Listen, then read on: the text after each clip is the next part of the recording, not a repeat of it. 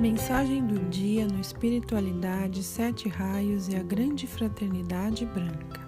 Por favor, esquece causas e efeitos do passado.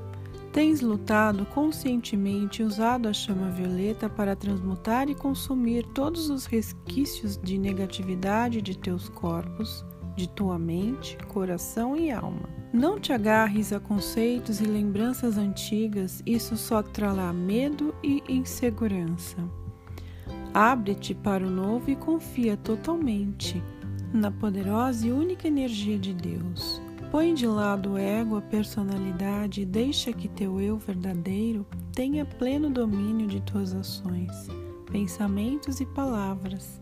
E garanto-te que os resultados serão surpreendentes. Mantém-te centrada em tua luz o tempo todo e abandona de uma vez o medo e a insegurança, pois estas são as piores ervas daninhas que impedem teu crescimento.